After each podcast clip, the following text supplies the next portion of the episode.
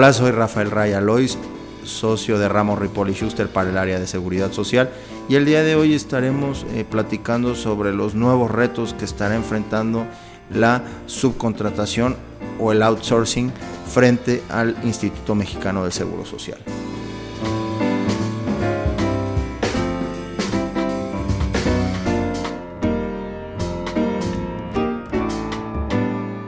Uno de los temas que mayor trascendencia ha cobrado a últimas fechas es esta futura reforma que se está viviendo respecto al tema de la subcontratación o como coloquialmente conocemos como el famoso outsourcing que existe actualmente en México. Debemos entender que la evolución del outsourcing por un lado está respecto de la necesidad de promover la especialización, el desarrollo y la promoción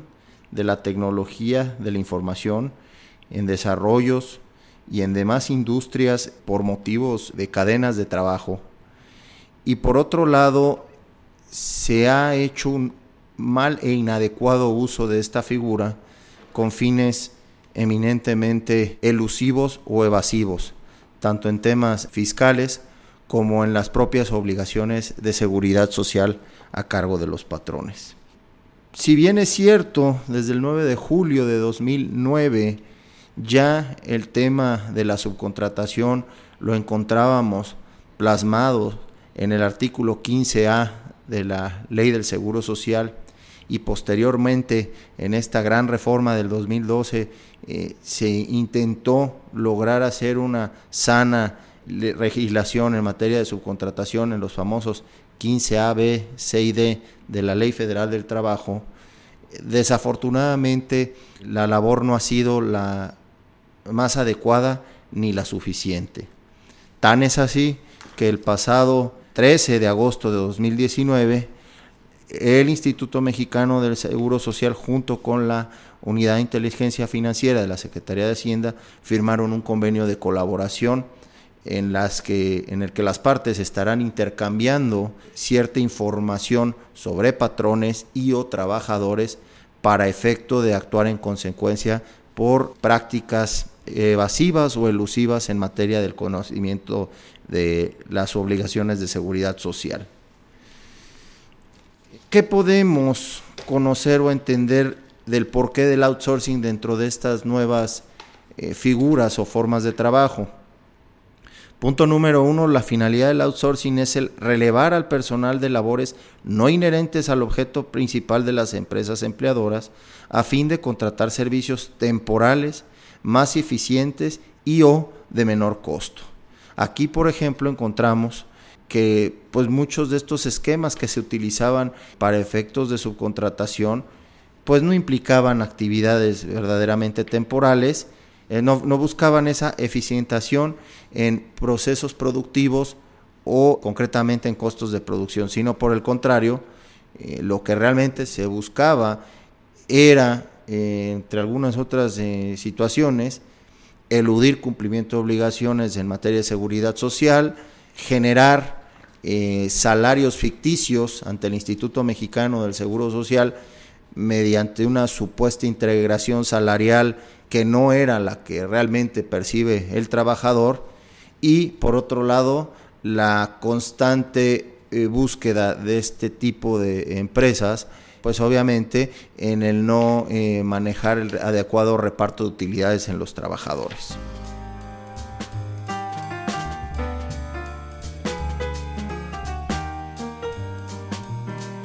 Entonces, ¿qué es lo que eh, desafortunadamente en cierto grupo de empresas se ha venido dando con fines eminentemente evasivos o elusivos? Pues es un suministro de personal tal cual a través de terceros que obviamente eh, lo que buscan es también de otra de cierta manera el, el asumir la responsabilidad laboral por parte de estos famosos terceros, ¿no? Lo que se conoce como la famosa maquila de la nómina,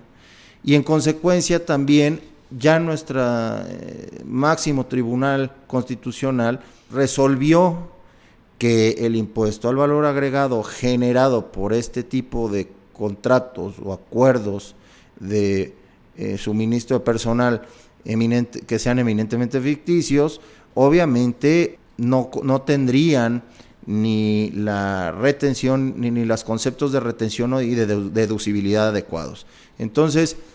a lo que podemos entender es que si bien la legislación contempla ahí algunas responsabilidades para quienes contratan o llevan a cabo actos tendientes a eludir o evitar el cumplimiento de obligaciones en materia de seguridad social, lo cierto es que al día de hoy poco o mucho o, muy poco es lo que se ha realizado. Un tema importante a destacar aquí es que en materia estadística nos establecen que el empleo en México ha aumentado eh, conforme a los censos económicos un 3.7% en los últimos 10 años, ¿no?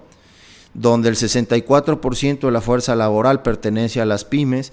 y un 54% de la población económicamente activa es autoempleada. Entonces, ¿qué más retos estamos encontrando con este tema de la subcontratación y o sus derivados? Eh, vamos a encontrar, por ejemplo, el trabajo a través de estas plataformas, ¿no? En dispositivos móviles, plataformas, por ejemplo, para prestar el servicio de transporte, plataformas, por ejemplo, para que se lleven a cabo actividades de repartos a domicilio, ¿no? De distintos tipos de mercancías o bienes, plataformas, por ejemplo, para operación de servicios, en fin, eh, si bien la tecnología avanza, si bien la ciencia avanza, cada vez encontramos, por ejemplo, situaciones como lo que le denominaron el teletrabajo, o como coloquialmente conocemos como el home office,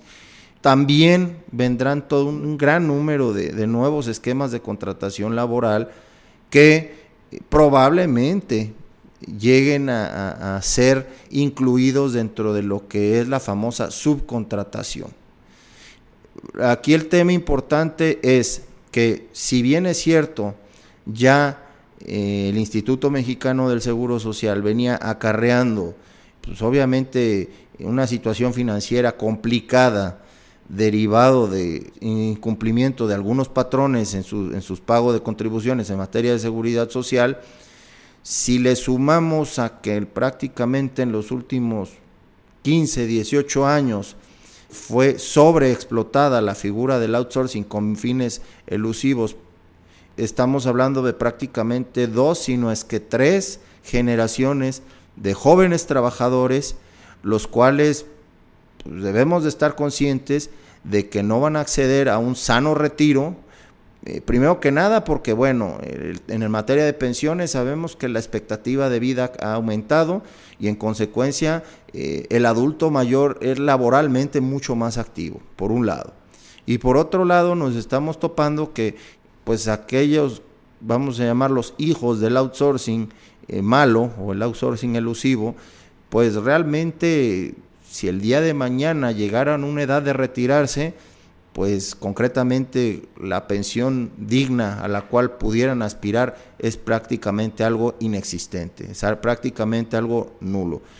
¿Por qué? Porque ni los salarios conforme a los cuales se dieron de alta les generaron eh, establecer un sano ahorro para, para el retiro, como de igual manera pues eh, desafortunadamente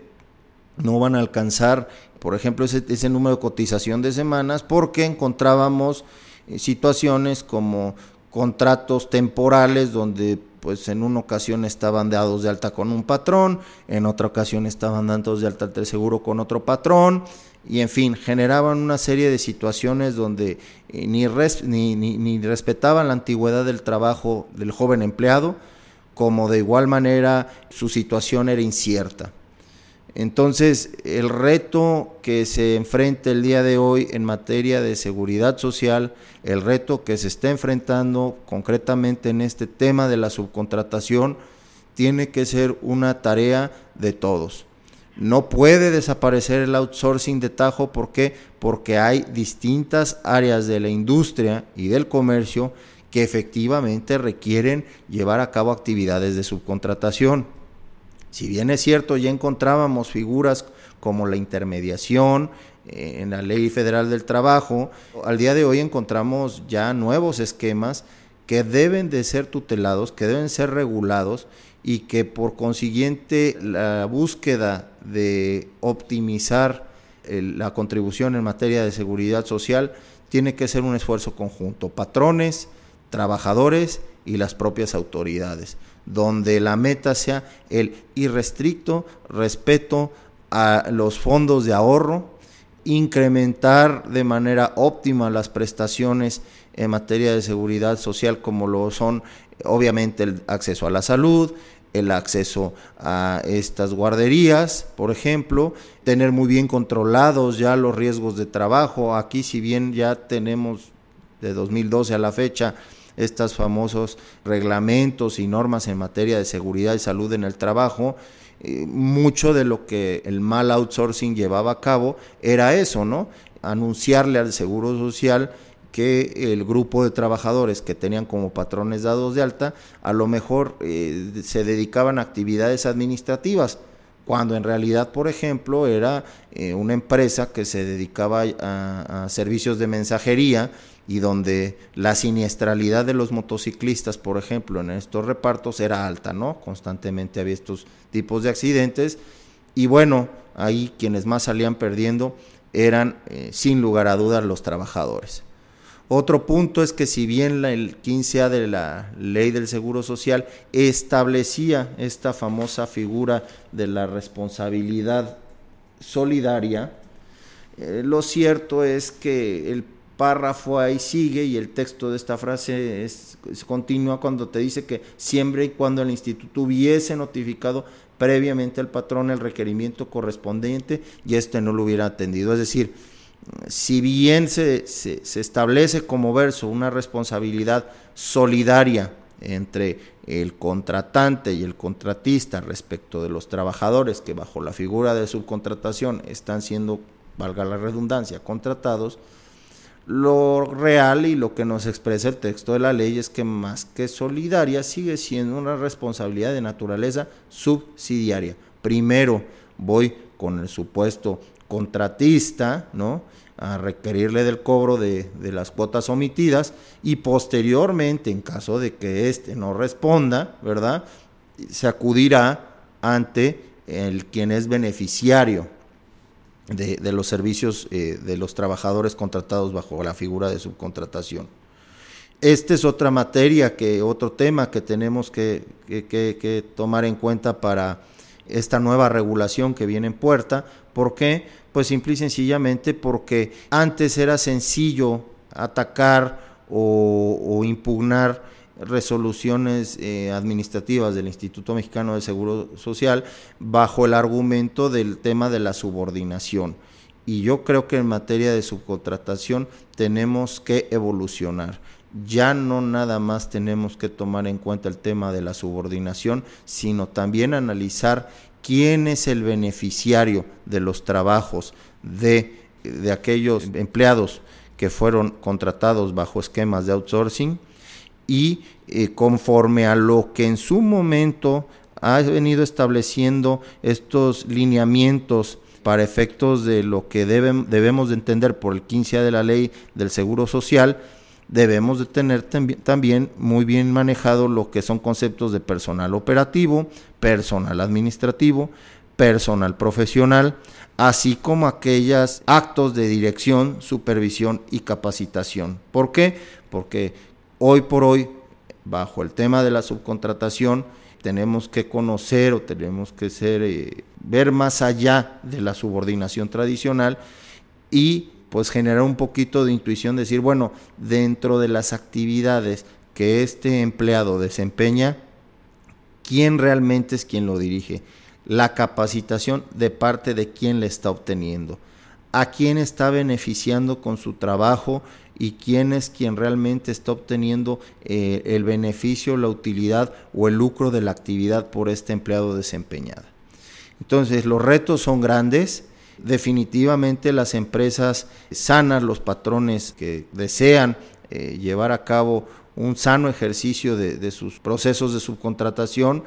eh, requerirán meterle mucho más al tema de la administración en el tema de los contratos, revisar que estos contratos estén bien redactados, en su momento que lleguen a estar bien inscritos, solicitar y hacer una especie, yo diría, de auditoría interna a la empresa contratista respecto del pago de cuotas obrero patronales que esté generando y que pues la responsabilidad tanto de contratante como contratista sea conjunta. Que ambas partes se sumen en este proceso, pues de lo contrario estas eh, situaciones van a ser muy bien vigiladas por parte del instituto y pues eh, las visitas en su momento podrán venir y siempre y cuando contemos con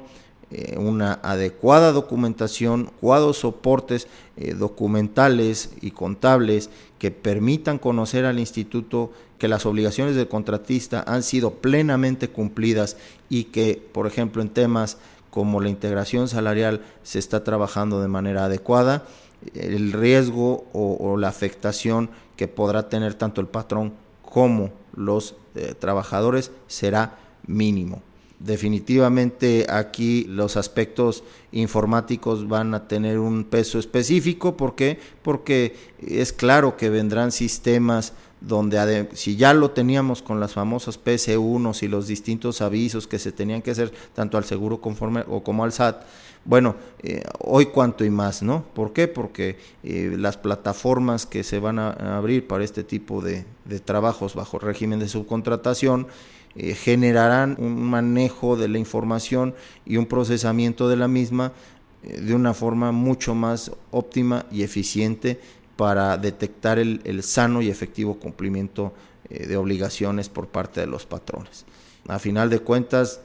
tenemos que ser conocedores que hubo abusos, que los principales afectados sin duda fueron los trabajadores de este país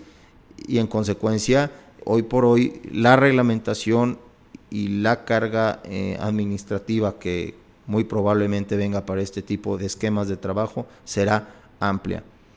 A fin de cuentas creo que el beneficio eh, lo tendremos ahí, que va a aspirar la gente en su momento a poder tener un digno retiro eh, de la vida laboral.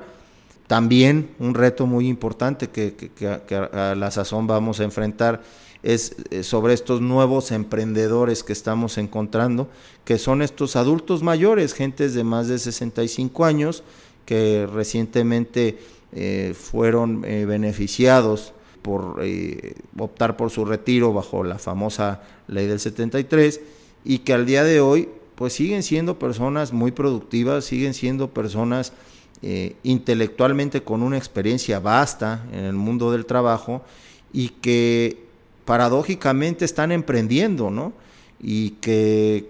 de nueva cuenta están eh, siendo útiles al, mundo económico de este país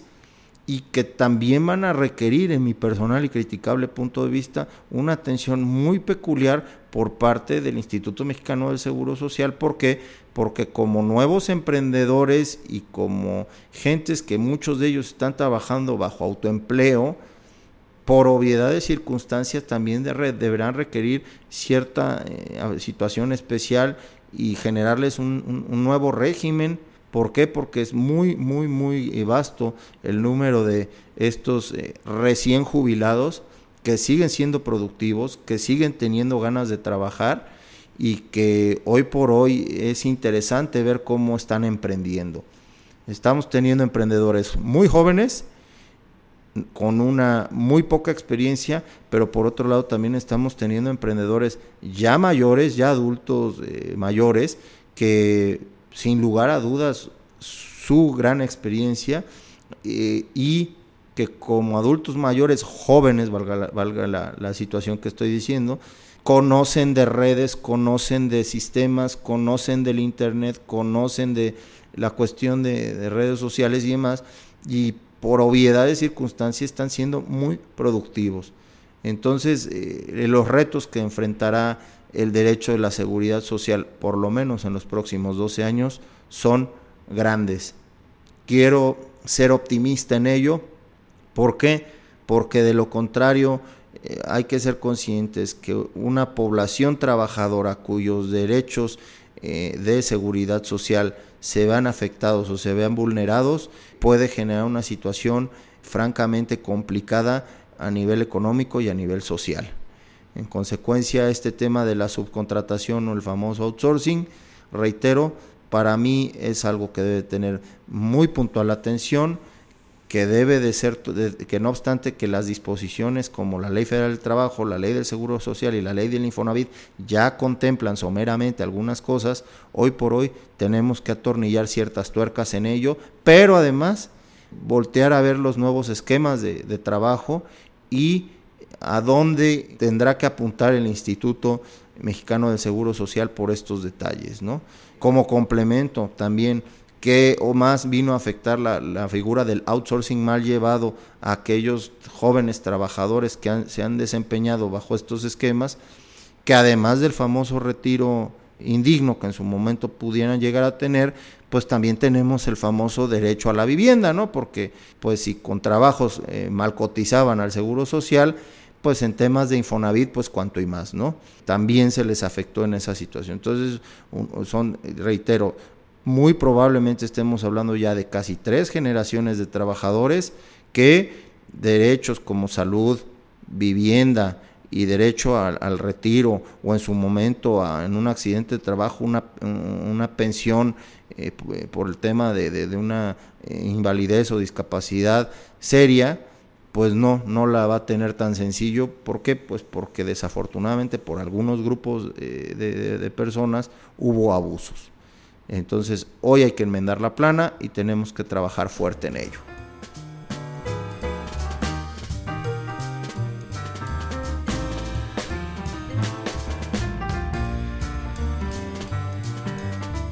La conclusión sin lugar a dudas que podemos tener de esta breve charla es el outsourcing o figura de subcontratación dentro de los nuevos esquemas de trabajo es indispensable. Sin embargo, eh, se requiere de un sano cumplimiento de las disposiciones que establecen la Ley Federal del Trabajo, la Ley del Seguro Social y la ley que, tutela el tema de la vivienda a través del Infonavit, para que estos trabajadores que prestan sus servicios bajo estas figuras logren eh, obtener estos beneficios y estos derechos que estas tres leyes plasman en favor de ellos. Entendiendo a que hoy por hoy las empresas buscan una responsabilidad social reconocida, qué mejor forma de ser socialmente responsable que exigiéndole a los contratistas o a las empresas que nos prestan estos servicios de outsourcing que cumplan al 100 sus obligaciones en materia de seguridad social. Les agradezco su atención, de nueva cuenta su servidor Rafael Rayalois, socio de Ramos Ripoli Schuster para el área de seguridad social. Nos pueden seguir a través de nuestras redes sociales como Ramos Ripoli Schuster. Los invitamos además para que eh, a través de estas redes eh, nos envíen sus dudas, comentarios, sugerencias o si quieren mayor información al respecto, con gusto eh, los podemos dar atención ahí.